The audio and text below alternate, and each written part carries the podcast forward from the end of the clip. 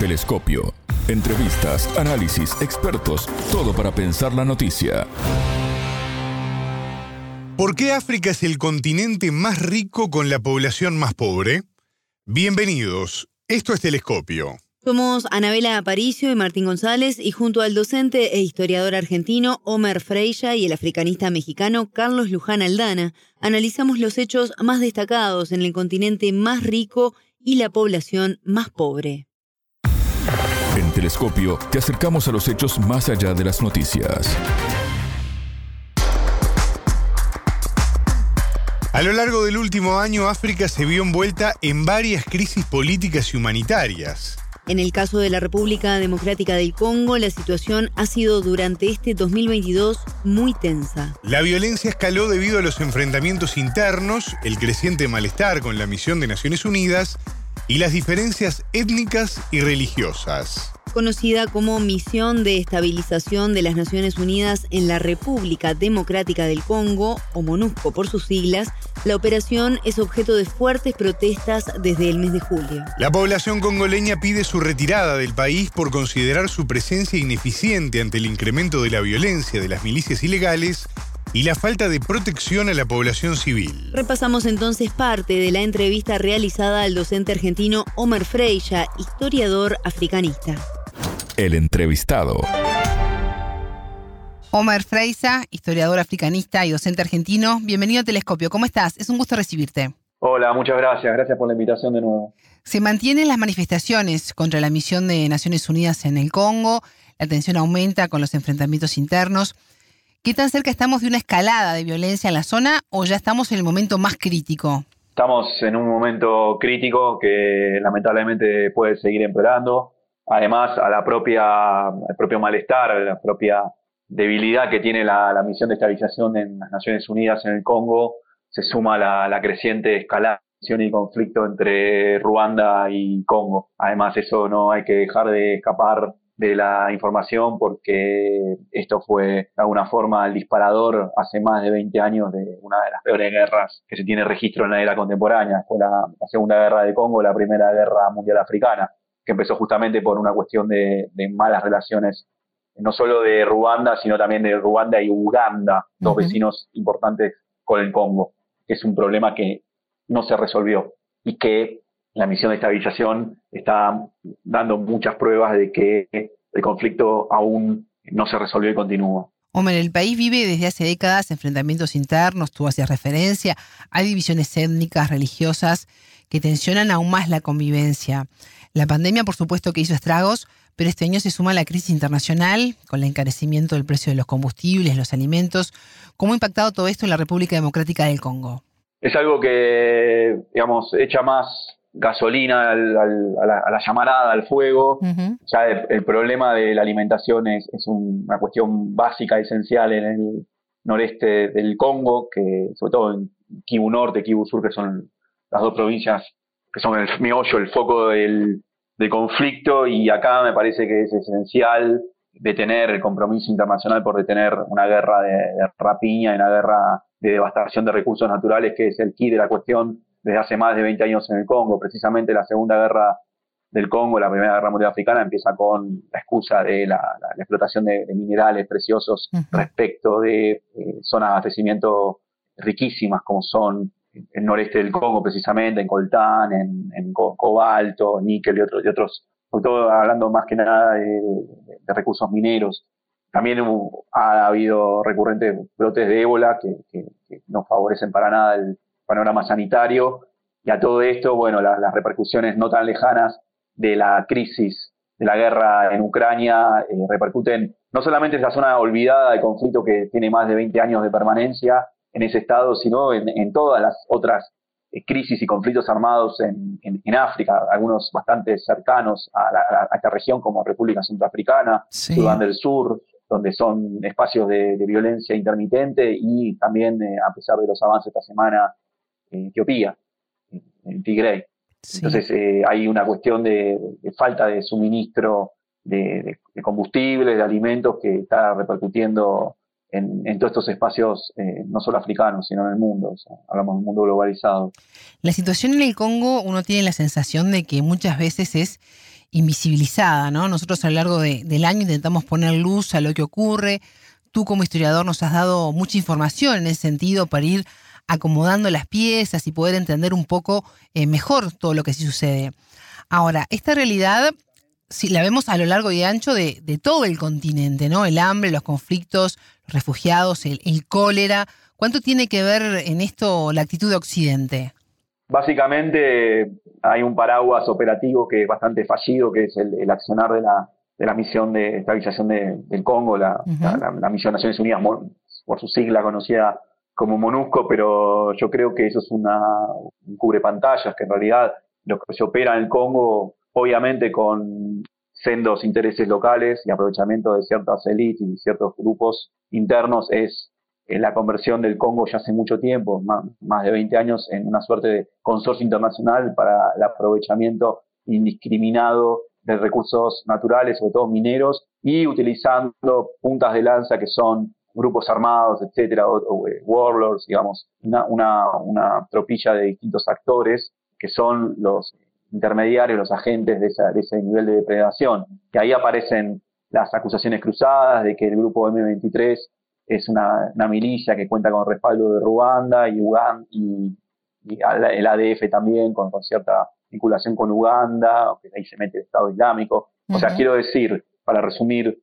en el Congo operan más de 100 grupos armados. Algunos están inmersos en, la conflictividad propia de esos estados, que en realidad podríamos decir que la República Democrática del Congo como estado tiene una existencia vacua, que en realidad el Congo es una suerte de consorcio internacional, un vertedero de las tragedias ajenas, pero donde los recursos son de alguien y eso genera penuria a la población civil. Eh, el Congo es la capital mundial de la violación, hay una mujer violada por minuto, más que nada en el noreste, en Kivu Norte, en Kivu Sur, son las dos zonas más, las dos provincias más afectadas pero no veo mucho eh, interés de la comunidad internacional, de los, actores clave en solucionar un escándalo que enriquece. Un escándalo, lo han llamado, de hecho, desde una mirada más histórica, incluso fuera de esta época, retrotrayéndonos hasta fines del siglo XIX, en la época de Leopoldo II, eh, un escándalo geológico del país.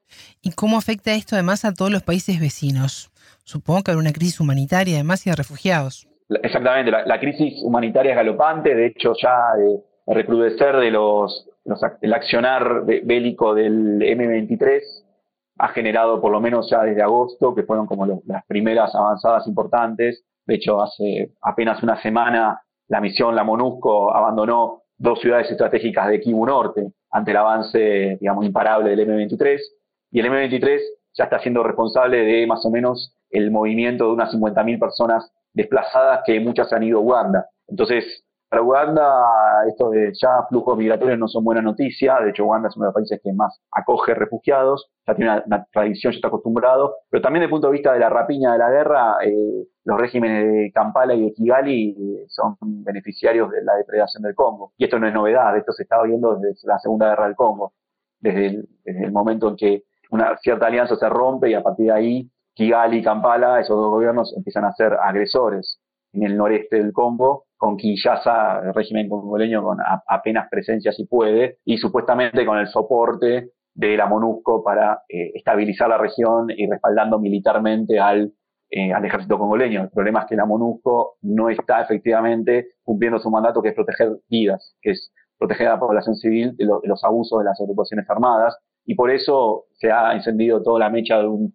de un enojo impresionante, gigantesco, contra los objetivos de la MONUSCO. Se han repetido esta última semana y habían empezado con mucha intensidad, lo cual hablamos en su momento, que fue eh, a fines de julio. ataques a objetivos de Naciones Unidas en el Congo, quema de vehículos, ataque a oficinas, etcétera. ¿La MONUSCO tiene que irse del Congo? Tal vez sí. En 2024, por, por renovación de mandato, estaba estipulado que fuera el final. En Etiopía, mientras tanto, se vive una fuerte crisis política, social y económica profundizada por el conflicto interno que amenaza la vida de millones de personas. El impacto de la crisis internacional ante el aumento del precio de los combustibles y los alimentos golpeó con dureza a la nación africana tras la pandemia. Y evidenció además un frágil escenario de convivencia étnica y política local. Compartimos parte de la entrevista con el analista internacional Carlos Luján Aldana, africanista y economista mexicano. Voces expertas. Carlos, bienvenido a Telescopio. ¿Cómo estás? Es un gusto recibirte. Muchas gracias. Encantado. Se rompió la tregua pactada en marzo entre el gobierno de Etiopía y los rebeldes de la región norteña de Tigré. La situación es muy frágil, tiene un contexto histórico muy importante, con posiciones bien definidas. ¿Qué provocó el retorno de las hostilidades? Pues mire, yo creo que nunca se han este, aclarado las diferencias entre el Frente de Liberación del Pueblo de Tigray y el gobierno oficial encabezado por Abiy Ahmed. Realmente las diferencias son muy muy grandes, muy muy evidentes y pues no nunca este porque hace falta mucho para para llegar a un verdadero acuerdo de, paz. Que bueno, igual este se remonta a los este, eh, desigualdades regionales que existen en Etiopía. Las Fuerzas Armadas del Frente Popular de Liberación de, Tigre, partido que gobernaba la región cuando estalló el conflicto armado, acusaron al ejército de lanzar una amplia ofensiva en el sur del territorio tigrino con el apoyo de, tropas especiales y milicias de la vecina región de Amhara. Carlos, según el Frente, lo que se vive es una guerra genocida contra el pueblo de, de Tigré. ¿Qué tan acertadas son estas, estas conclusiones que se sacan? Pues este, yo pienso que sí es este, muy acertada, aunque realmente por el boicot que está encabezando el gobierno de Etiopía sobre la región, eh, realmente no sabemos con exactitud qué dimensiones sean las, este, las hostilidades, aunque sí se prevé que son este, de consideración porque eh, bueno, el gobierno ha roto las comunicaciones, el Internet, entonces no sabemos con exactitud qué es lo que está pasando.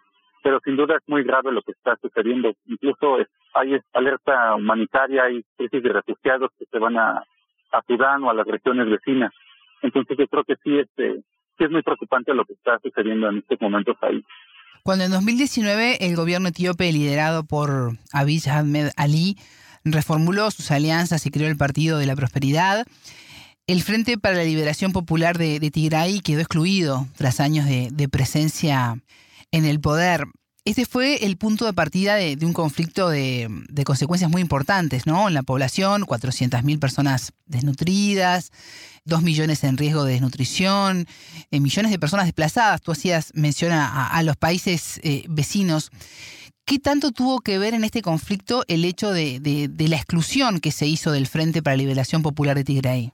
Sí, sin duda hay un rompimiento del pacto general que había eh, desde la caída del DERC en 1991.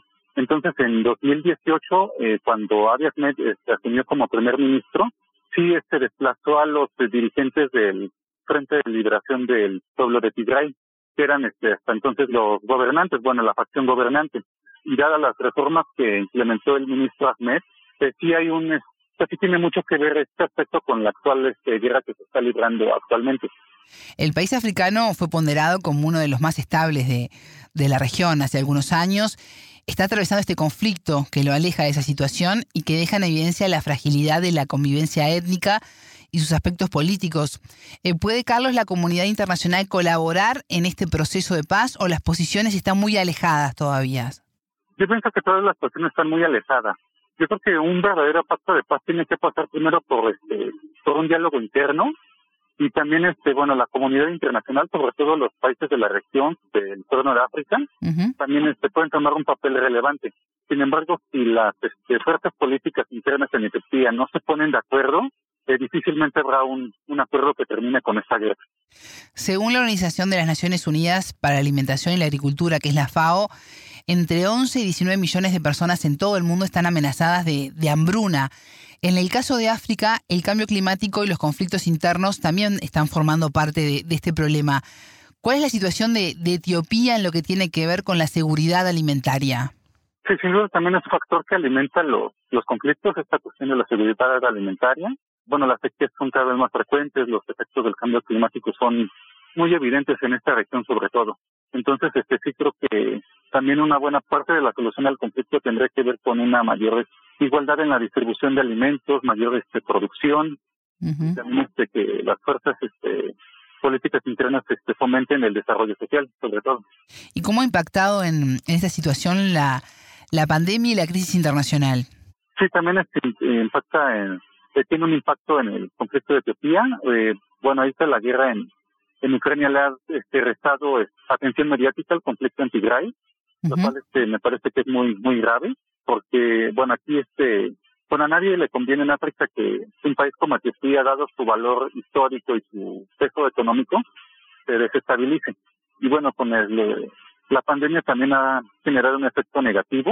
De hecho, el conflicto en Tigray comenzó cuando el primer ministro Ahmed pospuso las elecciones eh, legislativas y presidenciales en 2020. Entonces ese fue, digamos, el conflicto que estalló, eh, bueno, que terminó por estallar la crisis en Tigray. Entonces, este sí, este, que también analizar los factores externos para, bueno, explican mucho la situación que está pasando que tiene en estos momentos. ¿Y qué tan probable es, cuando se realice una nueva elección, que se respete el resultado electoral? Pues, este, dada, dada el juego político, sí, este, seguramente veremos este, muchos episodios de violencia el preelectoral y postelectoral pero sí, este, en este sentido, sí creo que la ONU y la Unión Africana tienen que poner cartas en el asunto y vigilar que las elecciones se lleven a, cabo con, normalidad y que se respete la, la voluntad del pueblo de, Etiopía. ¿Y cómo está afectando a los países vecinos esta situación de conflicto? Pues mire, yo creo que el Eritrea va a jugar un papel fundamental debido a que, bueno, son los, este, digamos, enemigos históricos del pueblo de, de Tigray y también, este, ahora son, este, están del lado del gobierno de Etiopía, de Abiy Ahmed, debido al, a la firma de, de paz que se tuvieron hace un par de años. Y también creo que, bueno, Sudán también puede jugar un papel este determinante, sobre todo en cuestión de, de los refugiados.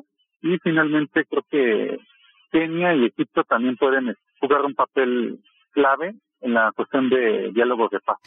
La sequía en el cuerno de África es, es, extrema. Tú lo mencionabas al principio de la entrevista, una sequía generalizada que, que, repercute en la falta de agua, los pastos, los alimentos. De no revertirse esta situación, ¿qué futuro espera a, Etiopía? Pues mira, Etiopía tiene una población bastante considerable, entonces tiene un capital humano eh, suficientemente para impulsar un proyecto económico y político a largo plazo. Sin embargo, creo que, eh, bueno, el primer ministro Ahmed ha alterado un poco el federalismo etíope que se mantenía hasta hace unos años. Entonces, este, inclusive para algunas personas el hecho de hablar de una nación etíope es algo irreal, algo que no, no podría ser posible. Entonces yo creo que sí es para el futuro de Etiopía y bueno, para este, finalizar con la guerra, sí tendrían que sentarse a la mesa los principales actores internos y ver cuál sería el proyecto político más adecuado acorde a las características de su población, las etnias, de manera que todos eh, transiten eh, hacia una misma dirección y juntos impulsen un proyecto económico y político a mediano y largo plazo. Creo que, bueno, la tarea no es sencilla debido a las diferencias históricas y tensiones étnicas que se viven en estos momentos, que explican la, la guerra actual en, en Tigray, pero creo que este, con si hay voluntad de, de ambas partes, creo que puede llegar a un buen acuerdo y Etiopía puede llegar a ser inclusive una potencia regional, pero que todo pasa por, por una cuestión política y de voluntad. Y en base a, esa posibilidad de un proyecto político a, a mediano y largo plazo, ¿cómo se logra la paz en la región? ¿Los temas étnicos y los religiosos son los que están dificultando ese proceso? Sí, en parte sí, porque bueno, hay muchas este, tradiciones en, bueno, entre los pueblos que habitan en Etiopía, entonces sí tendrían que abrir un, un diálogo, ser este, flexibles y pues este pues sí dependería parte de, de ellos y del futuro que, que, decidan. ¿Y cómo está afectando toda esta situación con, con el alza del precio de los alimentos, de los combustibles a, a todo el continente eh, africano? Sí, pues este, eh, obviamente las personas más pobres son las más afectadas por este periodo de inflación que está afectando no solamente en África, sino a nivel mundial. Entonces, este, creo que África tendría, este, bueno, tiene un, este, un alto porcentaje de tierras este, sin cultivar. Los gobiernos africanos, no solamente de Etiopía, sino todos, tienen que impulsar este, medidas para aumentar la producción agrícola en, en beneficio de su, de su población, este, no para no depender tanto de, de los alimentos que se importan, que son eh, bastantes, y pues generar un nuevo modelo agrícola de modo que a su población le aseguren este, los alimentos básicos, por lo menos. África es la cuna de la, de la humanidad. ¿Qué hace falta para que pueda cortar la, la dependencia con los alimentos y pueda, bueno, volver a, los cultivos y, generar sus propios alimentos? Primero, este, considerar los cultivos este, originarios de cada país, cada región, impulsar este, a los pequeños campesinos, los pequeños este, productores que son este, la mayoría autosuficientes, que se necesita más apoyo a este sector y, bueno, limitar un poco también las concesiones que se dan a, empresas transnacionales. Porque muchas veces África, bueno, exporta muchos alimentos que no necesita. Tendrían que hacer un reajuste en sus cultivos y en su producción agrícola. Telescopio. Ponemos en contexto la información. Hasta aquí, Telescopio. Pueden escucharnos por sputniknews.lat. Todas las caras de la noticia en Telescopio.